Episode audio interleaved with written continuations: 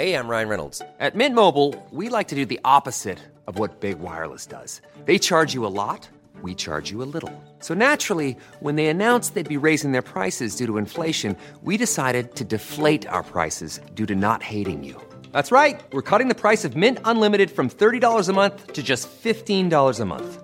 Give it a try at mintmobile.com slash switch. $45 upfront for three months plus taxes and fees. Promote for new customers for limited time. Unlimited more than 40 gigabytes per month. Slows. Full terms at mintmobile.com.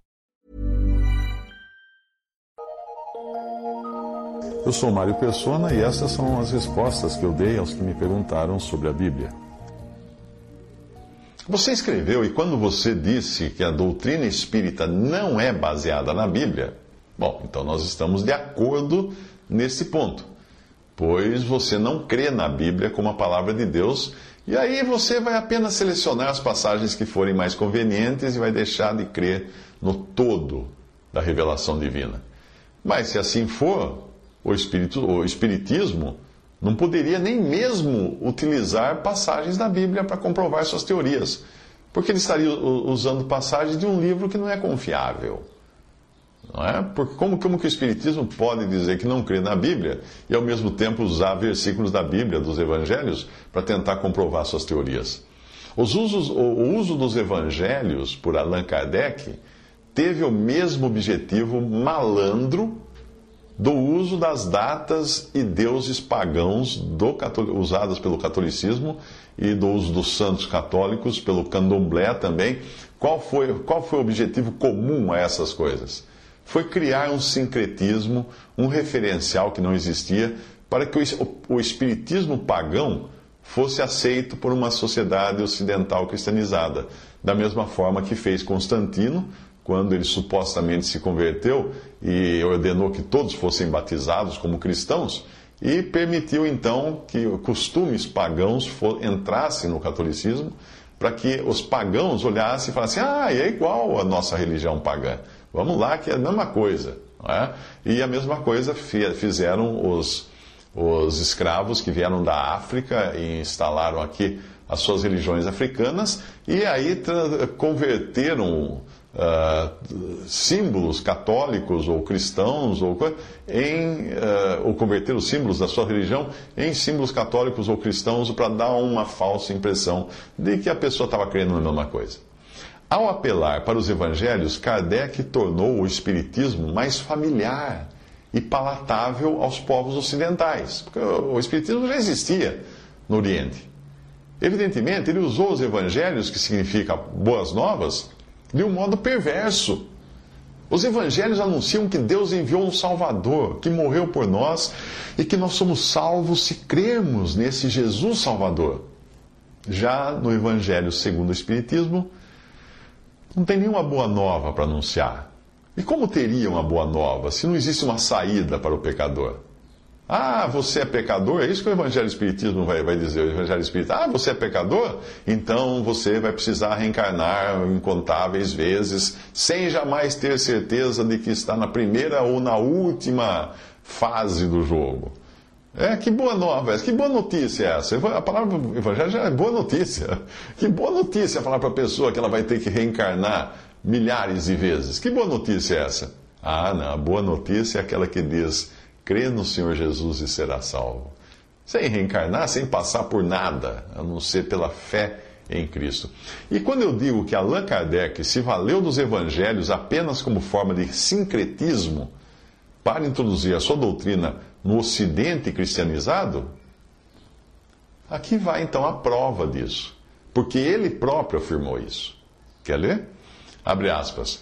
No Evangelho segundo o Espiritismo, como nós nos limitamos às máximas morais, que com raras exceções são geralmente claras e não podem ser interpretadas de maneira diversa, e também não foram jamais sujeito de controvérsias religiosas. É por essa razão que nós começamos por aí, a fim de sermos aceitados sem contestação, aguardando de resto que a opinião geral se encontre mais familiarizada com a ideia espírita. Isso Allan Kardec confessou a roupagem evangélica dada ao Espiritismo para que fosse aceita sem discussão. Isso está em Notícias Bibliográficas, uh, dos os Evangelhos Explicados, da Revista Espírita, em francês, edição francesa, de junho de 1866. Espertinho ele, né? É. Numa outra historinha, o lobo mau vestiu-se de vovozinha para ser aceito sem contestação, usando as palavras agora de Allan Kardec, pelo Chapeuzinho Vermelho. É assim. Se alguém quiser fundar uma religião, aqui vai mais uma técnica do Alan, ou do Alain. Abre aspas. Ele escreveu isso.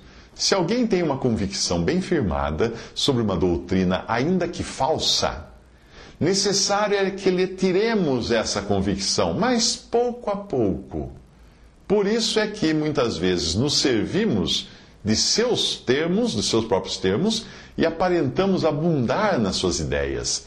É para que não fique de súbito ofuscado e não deixe de se instruir conosco. Aliás, não é bom aviso atacar bruscamente os preconceitos. Esse é o melhor meio, atacar os preconceitos é o melhor meio para não ser ouvido. Fecha aspas. Aí, até, aí então, o Allan Kardec, no livro dos Médiuns, edição de fevereiro, uh, 62 edição, de fevereiro, uh, acho que é de fevereiro de 62, se me engano, essa edição não é sexagésimo segundo, é fevereiro de 62.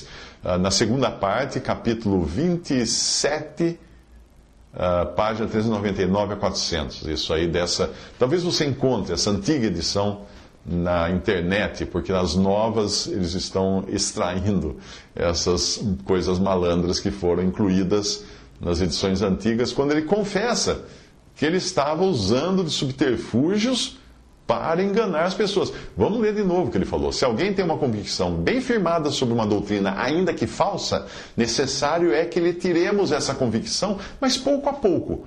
Por isso é que muitas vezes nos servimos dos seus termos, dos termos dessa pessoa, e aparentemente abundamos, uh, e aparentamos abundar nas suas ideias. É para que não fique de súbito ofuscado e não deixe de se instruir conosco. Que gracinha, né?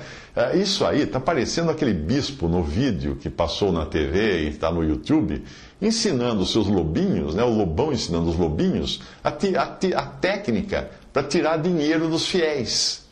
Tudo é uma técnica, não é mesmo? Ô cara, isso não incomoda você? Seria mais nobre admitir que Allan Kardec errou. Ele é só um homem falho como nós, ou não é? Ou você acha que ele era perfeito? Ele errou, ele era imperfeito. Ele caiu nessas bobagens, ele caiu nesses erros. E o apóstolo Paulo, que técnica ele usava para pregar o evangelho, para ludibriar as pessoas, como fez Allan Kardec aí nessa passagem que eu li do livro dele. Vamos ler o que Paulo diz. Eu, irmãos, quando fui ter convosco, anunciando-vos o testemunho de Deus, eu não fui com sublimidade de palavras ou de sabedoria porque nada me propus saber entre vós, senão a Jesus Cristo e esse crucificado. E eu estive convosco em fraqueza e em temor, em grande tremor. A minha palavra e a minha pregação não consistiram em palavras persuasivas de sabedoria humana, mas em demonstração de espírito, com E maiúsculo, e de poder, para que a vossa fé não se apoiasse em sabedoria dos homens, mas no poder de Deus. 1 Coríntios 2, de 1 a 5. Que nobre, não? Que nobreza, que diferença dos subterfúgios para enganar os incautos que o próprio Allan Kardec reconhece ter usado e ensina como usar. Ah, mas esse era o super Paulo, não era nada. Era um Paulo, um homem comum, cheio de falhas, que errou muitas vezes em Atos, você vê que ele falhou. Pedro também, antes da cruz e depois da cruz, quando Paulo até precisou repreendê-lo cara a cara porque estava segregando pessoas, também era um homem falho. Mas esta é uma das grandes evidências da palavra de Deus. Ela não coloca homens no pedestal, não tem heróis na Bíblia. A Bíblia não dá colher de chá para o homem. Errou, está escrito lá que ele errou.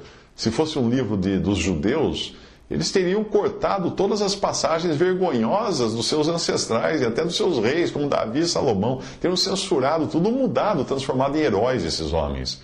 Mas veja, leia a Bíblia, você vai ver como é que eles eram. Eram homens de carne e osso, cheios de erros. É, é isso que eu estou tentando dizer para você. Que o cristianismo coloca o homem no seu devido lugar. E Deus acima de tudo. Se você for, fosse salvo pelas suas reencarnações, palmas para você. Mas se você for salvo pelas suas obras e pela sua igreja, também palmas para os dois, né? Pelo, pelas suas obras, pelas igre pela igreja que você pertence. Mas se você for salvo apenas por Jesus, para quem vão as palmas? Só para Ele. Toda a glória é dada dele. Qualquer religião, doutrina ou filosofia que exalte o homem não é de Deus. E agora vou ensinar para você mais uma técnica espírita, que é muito usada, tentar usar comigo também. A pessoa chega para você, depois de expor a doutrina espírita, fala assim: Eu sinto que você tem mediunidade. Agora, só precisa desenvolver. É, deu um balde de ego para a pessoa e aí ela cai cai nas garras desse balde de ego que jogaram em cima dela e vai lá desenvolver a sua mediunidade.